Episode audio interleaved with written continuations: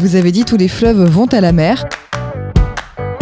L'Ecclésiaste est considéré comme un des livres sapientaux censés nous apporter la sagesse en corrigeant notre tendance à l'optimisme. Ainsi, dans ce verset développé autour d'une image, tous les fleuves vont à la mer et la mer n'est point remplie. Ils continuent à aller vers le lieu où ils se dirigent. Cette parabole a été interprétée de différentes manières, parfois peu compatibles entre elles. Par exemple, les œuvres les plus ambitieuses s'achèvent dans une immensité anonyme, la tâche de chacun contribue au bien collectif, tous les êtres vivants se dirigent inexorablement vers un destin commun, Elie Wiesel a choisi cette phrase comme titre à ses mémoires Tous les fleuves vont à la mer, tome 1, et la mer n'est pas remplie, tome 2.